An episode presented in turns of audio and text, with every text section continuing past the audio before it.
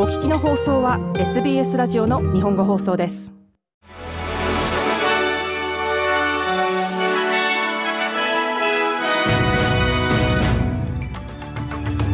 1月22日月曜日 SBS 日本語放送ニュースフラッシュをシドニーから北田和代がお送りいたします。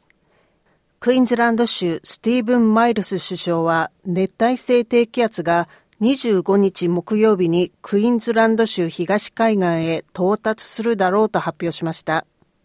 気象局は来たる2日間でサンゴ海コーラルシーで低気圧がサイクロンに発達し、タウンズビルの近くに深刻な影響を与えるだろうとしています。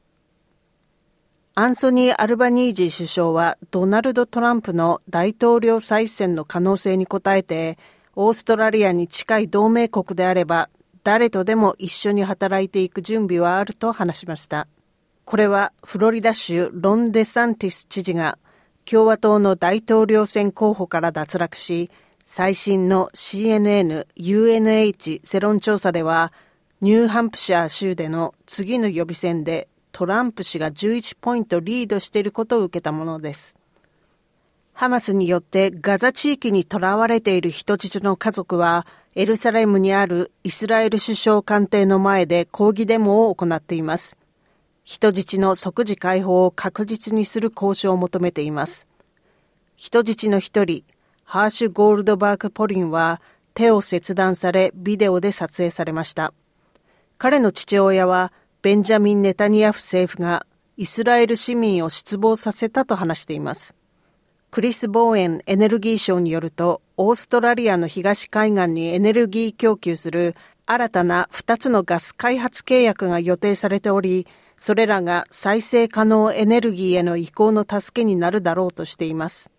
気候変動カウンシルや環境保護グループがそのガス採掘や製造工程によってオーストラリアの二酸化炭素排出量が増加するという主張にもかかわらずその発表は行われました。ビクトリア州ジャシンタ・アラン首相は野党が先住民コミュニティとのトリーティー協定への支持を撤回するというニュースを受けて野党は今まで州政府に懸念を表明したことはないと発言しました。アラン首相は野党が10月初めにこの決定をしたと確信しているとし、ビクトリア州の野党が何ヶ月も協定交渉に関する立場を保留していると非難しました。女性は男性よりも慢性的な痛みを抱えるが、対応については遅れていると叫ばれていました。この対応について新しい分析調査がビクトリア州で始まっています。州政府はこの分析結果がコミュニティ全体に利益をもたらすだろうとしています。この分析調査は政府のリサーチの結果をもとに始まっています。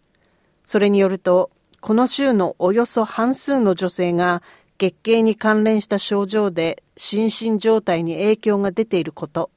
3分の1の女性が健康状態により働くことや仕事を続けることが困難であることが報告されています。以上、1月22日のニュースフラッシュでした。なお、毎日のニュースをお聞きになりたい方は、SBS 日本語放送のポッドキャストをフォローするか、sbs.com.au スラッシュジャパニーズをご覧ください。